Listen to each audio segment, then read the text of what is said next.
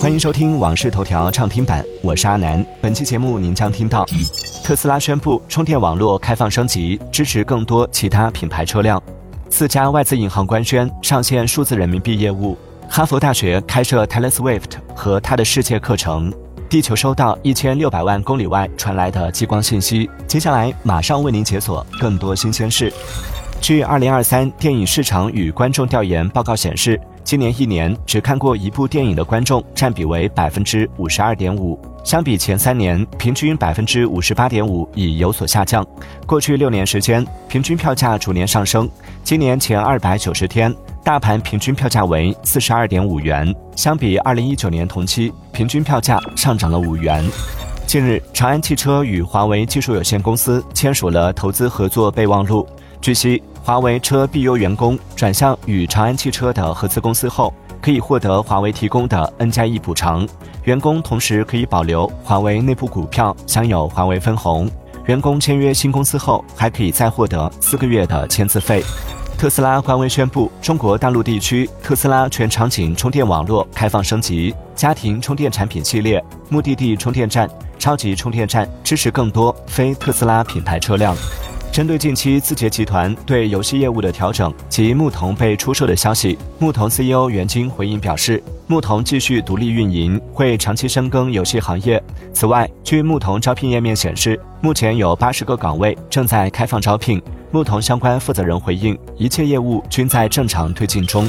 近日有消息称，字节跳动近期成立了一个新 AI 部门 Flow。据了解，在字节圈内，Flow 近期发布了活水招聘帖，社会招聘也已经开始一段时间。十一月初，字节各个事业部都进行了不少业务和架构调整，这些调整仍在进行中。当前 Flow 的架构和汇报线还未完全确定。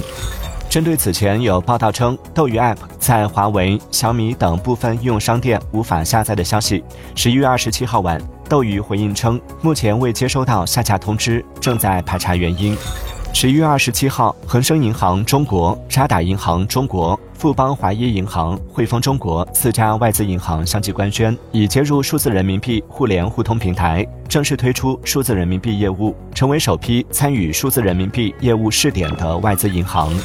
据报道，来自美国四十一个州的总检察长联合起诉社交媒体巨头 Meta 公司，指控其非法收集儿童账户信息，并坚持采用伤害未成年人精神健康的算法。由于 Meta 旗下的 Facebook 和 Instagram 两大社交平台涉及数百万青少年和儿童用户，因此此次民事处罚可能高达数亿美元。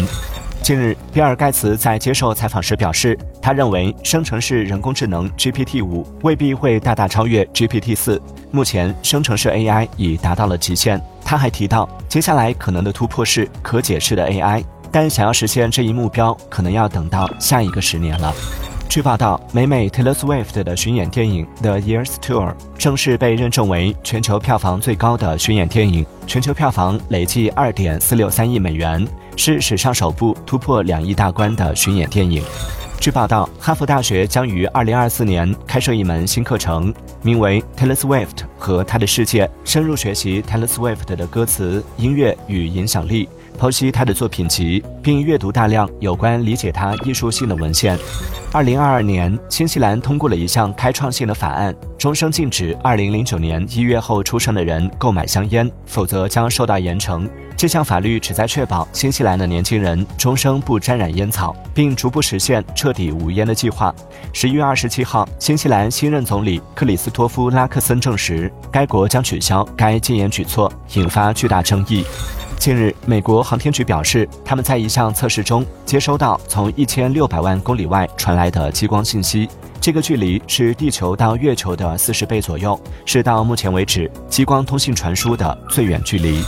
感谢收听《往事头条》畅听版，我是阿南，订阅收藏《往事头条》，听见更多新鲜事。